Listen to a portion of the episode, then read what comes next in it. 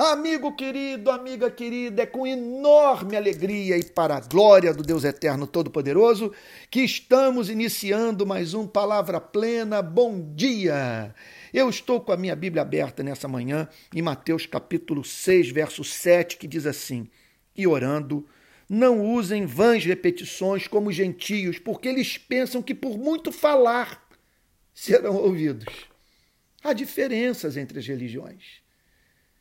Cristo não é ecumênico, porque ele deixa subentendido nessa passagem que duas religiões que apresentam concepção sobre o ser e os atributos de Deus, filosofia de história, princípio ético, diametralmente opostos, podem ambas estar erradas, mas jamais certas ao mesmo tempo.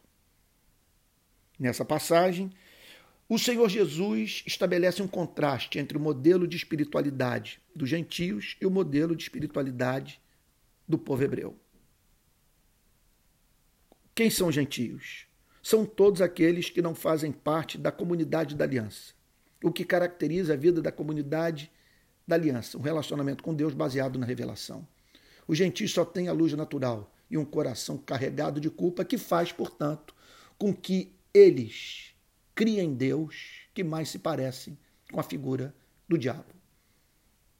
Quando o povo hebreu foi para a terra de Canaã, os profetas fizeram contundente e claro alerta.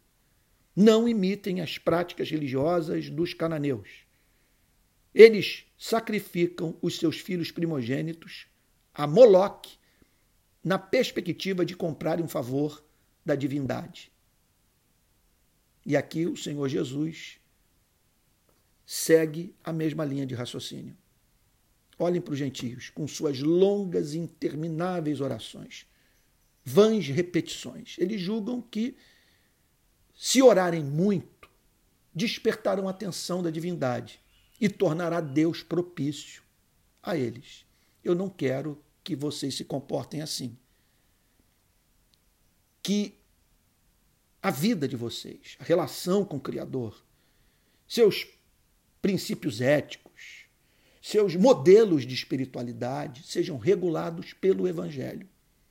Sendo assim, Cristo nos chama para responder uma central questão, quando o assunto é modelo de espiritualidade, vida de oração, ética, o que for do ponto de vista da nossa relação com Deus, do culto que, ele é, que lhe é devido, da, da sujeição que devemos manifestar na nossa vida intelectual e moral à vontade revelada do Criador.